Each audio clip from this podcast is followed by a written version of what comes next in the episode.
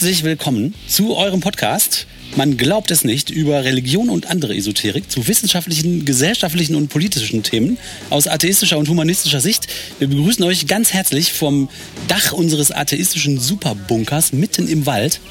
Wenn ihr genau hinhört, könnt ihr die Vöglein vögeln hören, den Wind in den Bäumen rauschen. Also uns geht's super gut. Wir freuen uns, dass ihr alle dabei seid und zuhört. Äh, Und ich kann sagen Hallo Martina und Hallo Oliver. Ja, Hallöchen. Hallo. hallo Leute.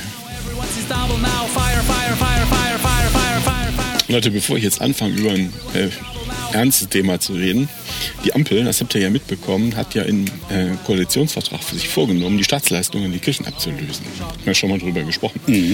Und da geht es ja um Zahlungen von ungefähr 600 Millionen Euro im Jahr, die auf im besten Fall dubiosen Ansprüchen aus dem 18. und 19. Jahrhundert beruhen.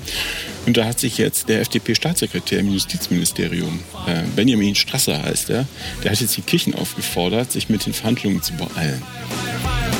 Ach, man Kirchen sollen sich jetzt beeilen. Genau, aber ähm, was er sagt, er sagt, angesichts einer sich verändernden Gesellschaft, in der die Kirchen immer mehr Mitglieder verlieren, gelte es sich, diese Frage zu stellen. Die Bedingungen für eine faire Ablösung konnten künftig nicht besser werden. Es gehe letztlich darum, in den Verhandlungen einen Zeitraum zu eröffnen. So könnte man die Ablöse seiner Ansicht nach durchaus auf 30 bis 40 Jahre strecken. hä? Das heißt, was der machen möchte, ist nicht die Staatsleistungen beenden, sondern er möchte die für 30 bis 40 Jahre festschreiben. Ja. Und sagen, Ja. das ist dann die Ablösung. Und das ist der Mann, der in dieser Sache für den Staat verhandelt. Oh. Ja. Hm? Wie jetzt die, Aus, die Forderungen auf Seiten der Kirchen aufnehmen, aussehen, das möchte ich lieber nicht wissen.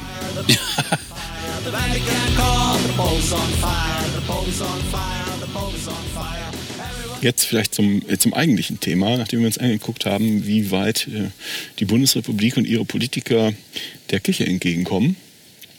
Ich weiß nicht, ob ihr das mitbekommen habt. In Berlin platzt ja gerade in Zeitlupe ein besonders gemeiner Fall von massenhaftem Kindesmissbrauch auf. Äh, wir sind ähm, hier im Podcast, wir sind gebeten worden, bei heftigeren Themen eine Triggerwarnung voranzustellen. Das ist ein, Be ein Begriff, habe ich gelernt aus der Traumatheorie. Und da geht es darum, dass bei Leuten, die selbst Schlimmes erlebt haben, durch ähm, dahingesagte Erzählungen über ähnliche Dinge möglicherweise starke äh, so ja, Er- Erinnerungsepisoden ausgelöst werden. Und das stelle ich mir sehr unangenehm vor. Und darum jetzt also, Triggerwarnung, äh, es geht heute um ein ganzes Netzwerk von Priestern und Ordensschwestern, die in der Gruppe über einen langen Zeitraum immer wieder Kinder vergewaltigt haben. Wir sind nicht böse, wenn ihr die Folgen lieber nicht anhört. Katholisch.de berichtet am 21. April äh, 2023. Sexuelle Gewalt an Kindern hat im Erzbistum Berlin offenbar größere Dimensionen als bisher vermutet. Das Erzbistum geht davon aus, das Erzbistum geht davon aus, in Anführungsstrichen, dass in den 1960er Jahren Priester und Ordensschwestern in Neukölln und Charlottenburg-Wilmersdorf gemeinsam sexuellen Missbrauch an Kindern planten und durchführten und einen Zusammenhang zwischen bisher veröffentlichten Fällen besteht. Wie viele Kinder und Jugendliche, damit endet das Zitat, wie viele Kinder und Jugendliche insgesamt betroffen waren, sei noch nicht absehbar. Bisher seien sechs beschuldigte Priester und sechs Ordensschwestern identifiziert worden. Sie seien überwiegend bereits verstorben. Die Beschuldigten kannten sich untereinander und vernetzten sich. Beteiligt gewesen seien neben Priestern des Erzbistums Berlin auch Ordensschwestern der armen Schulschwestern von unserer lieben Frau und der Schwestern von der heiligen Elisabeth. Die neuen Erkenntnisse, also aus dem April, ergaben sich nach Aussage des Erzbistums, nachdem das Gutachten über Missbrauch durch Priester, Diakonen und Ordensmänner auf dem Gebiet des Erzbistums vor zwei Jahren veröffentlicht worden war. Die Studie ist mit teilweise geschwärzten Angaben, teilweise geschwärzten Angaben auf der Homepage des Erzbistums abrufbar. Wir hatten damals eine Folge darüber gemacht, das ist schon eine Weile her. Wenn ihr euch nicht erinnert, ist das nicht schlimm, denn die Studie war extrem weichgespült und fast schon absurd kirchenfreundlich. Trotzdem, Nach Angaben des Erzbistums wurden durch Veranstaltungen in Pfarrgemeinden und Aussagen Betroffener ein Zusammenhang zwischen den Gutachtensfällen 21, 26 und 27 erkennbar. Darin berichten Betroffene von sexueller Gewalt durch Priester, die als Gemeindepfarrer und Religionslehrer tätig waren, sowie von körperlichen Misshandlungen durch Ordensschwestern. Nach Einschätzung der Gutachter wurden die teilweise damals schon bekannt gewordenen Beschuldigungen von den kirchlichen Personalverantwortlichen zumeist nicht überprüft und Vergehen nicht angemessen geahndet. So, ihr könnt es euch denken, ich würde euch gerne mehr Details ähm, zu Fällen 21, 26 und 27 erzählen, zu den Tätern und den Vorgesetzten aus dem Berliner Gutachten, aber das Erzbistum hält bis heute große Teile des Gutachtens geheim. In der veröffentlichten Version folgt auf Seite 43 sofort Seite 487. Wow. Na gut, also es geht offenbar um eine Bande aus Priestern, Religionslehrern und Nonnen. Und das findet sogar das Erzbistum erschreckend. Die schreiben, Weitere Betroffene sowie Zeugen für diesen planvollen Missbrauch bitten wir, sich bei den jeweiligen Ansprechpersonen für sexuellen Missbrauch oder bei der Interventionsbeauftragten zu melden. So, das war im April. Mhm. Und mittlerweile, es ist Juni, Juli, äh, mittlerweile haben sich weitere Opfer gemeldet und darüber schreiben Anfang Juli äh, 2023 ja verschiedene Medien. Katholisch.de, ein heute 69-Jähriger berichtet unter anderem von organisierten Besuchen im Pornokinos, bei denen mehrere Täter, darunter ein Pfarrer, der auch als Religionslehrer an einer katholischen Grundschule im Ortsteil Wilmersdorf tätig gewesen sein soll, Jungen und Mädchen wie Puppen über die Stuhllehnen im Kinosaal geworfen, sie brutal geschlagen und vergewaltigt hätten. Das ist ja furchtbar. Das ist ja unglaublich. Die mutmaßlichen, die mutmaßlichen Täter hätten sich bedienen lassen. Handbetrieb oral, das ganze Programm, so der Betroffene. Das gibt's doch nicht. Und der Betreiber von so einem Kino? Als er einmal versucht hatte, sich dem Griff des Pfarrers zu entziehen, sei ihm der Oberarmmuskel gerissen. Was? ZDF. Nach dem Kino bekamen wir Kinder ein Eis spendiert. Im Café Kranzler am Kurfürstendamm war immer ein Tisch reserviert. Oh. Allerdings hätten sie nun da gesessen und vor Schmerzen geweint. Grauenvoll. Mhm. NTV, Und das ist in der Öffentlichkeit. Ich meine, was ist denn mit den Leuten los? NTV schreibt, der mutmaßliche Haupttäter, der Gemeindepfarrer und Religionslehrer Benno F., sei berüchtigt für seinen Jähzorn und seine Unberechenbarkeit gewesen. Es sei auch zu sexuellen Übergriffen durch eine Ordensschwester gekommen. Die beteiligten Frauen gehören laut Erzbistum den armen Schulschwestern unserer lieben Frau und den Schwestern der heiligen Elisabeth an. Die Provinzoberin der armen Schulschwestern von unserer lieben Frau, Monika Schmidt, betonte, man habe bis vor kurzem von einem solchen Netzwerk keine Ahnung gehabt und erst recht nicht von einer Beteiligung unserer Gemeinschaft.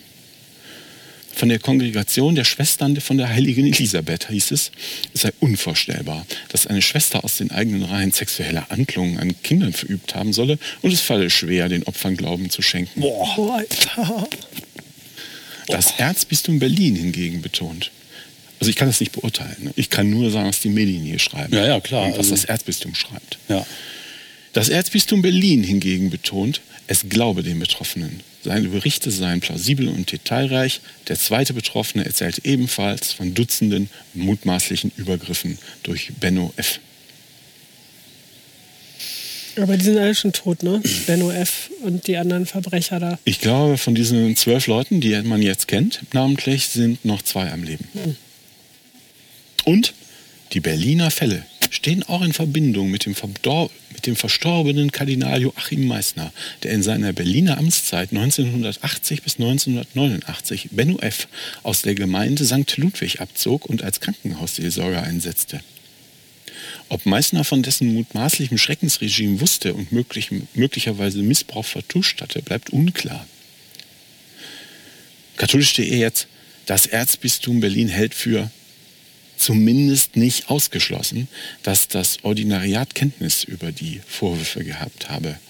Meißner der dann von 1989 bis 2014 Erzbischof von Köln war, waren im dortigen Missbrauchsgutachten 23 in Anführungsstrichen Pflichtverletzungen vorgeworfen worden. So, wir erinnern uns ja, das ist das Gerke-Gutachten, das der Herr Wölki von seinem Kölner Anwalt äh, Björn Gerke im Eiltempo hat anfertigen lassen, nachdem ihm das eigentliche Gutachten, das eigentliche Missbrauchsgutachten von der Münchner, Kastle, äh, äh, Münch, Münchner Kanzlei Westphal Spilker Wastel nicht gefallen hat. Mhm. Und ganz interessant ist ja, als Kardinal Meissner Erzbischof von Köln war, dann war der aktuelle Erzbischof Rainer Maria Wölki dessen Weihbischof und Bischofsvikar, hatte also eine wichtige Rolle in der Verwaltung von Meißners Bistum. Und später, von 2011 bis 2014, war Wölki selbst Erzbischof von Berlin. Ob er jetzt mit diesen beschriebenen Fällen befasst war, wir wissen es nicht. Mhm. Wir wissen ja auch, was Missbrauchsfälle angeht, da hatte Herr Wölki ja riesige Erinnerungslücken, insbesondere jo. vor Ermittlern und vor Gerichten. Jo. Ja, zum Schluss nochmal NTV. Gegen den inzwischen verstorbenen Beschuldigten Benno F. wurde nie ermittelt, es gab kein Strafverfahren.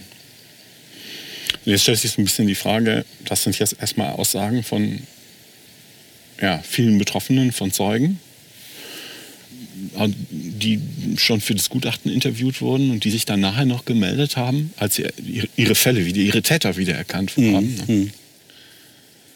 Und ähm, es geht ja also um Netzwerke von Priestern und Nonnen, die sich systematisch kindergefügig machen. Ich finde, das ist erstmal noch mal schrecklicher und krimineller als diese Feldwald- und Wiesenmissbrauchsfälle von einzelnen Priestern.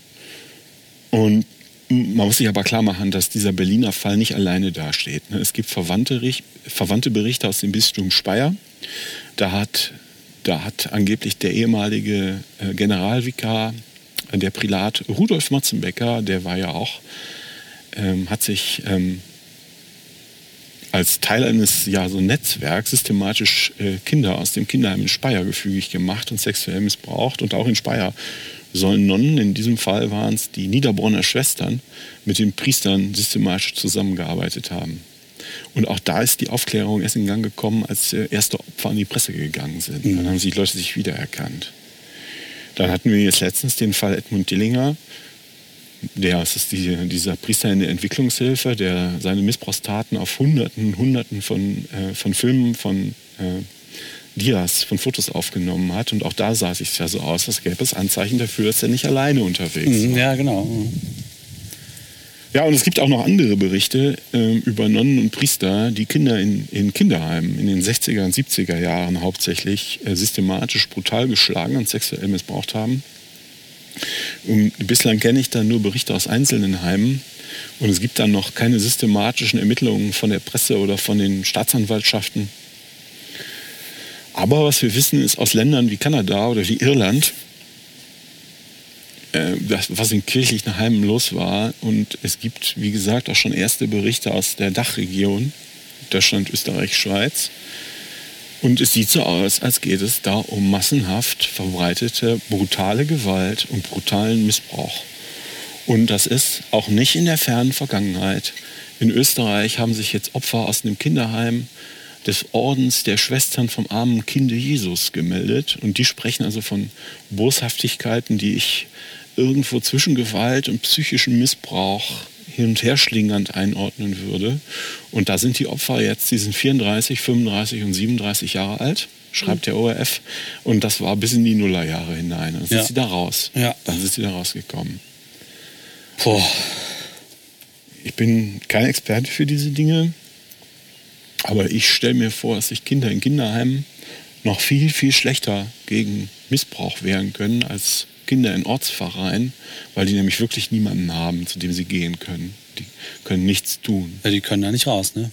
Ja. Und ich bin überzeugt davon, dass wenn der von mir mittlerweile vermutete breite und systematische Missbrauch und die Gewalt an den kirchlichen Kinderheimen erstmal bekannt wird, dann werden sich viele KatholikInnen ein Herz fassen und sagen, dass sie nicht mehr Teil von dieser Organisation sein wollen. Das kann ich mir nicht vorstellen, dass da noch irgendjemand in dieser, in dieser Organisation sein will. Hoffe ich. Hoffe ich auch. Das kann man ja nicht anders machen, als das einfach nicht mehr.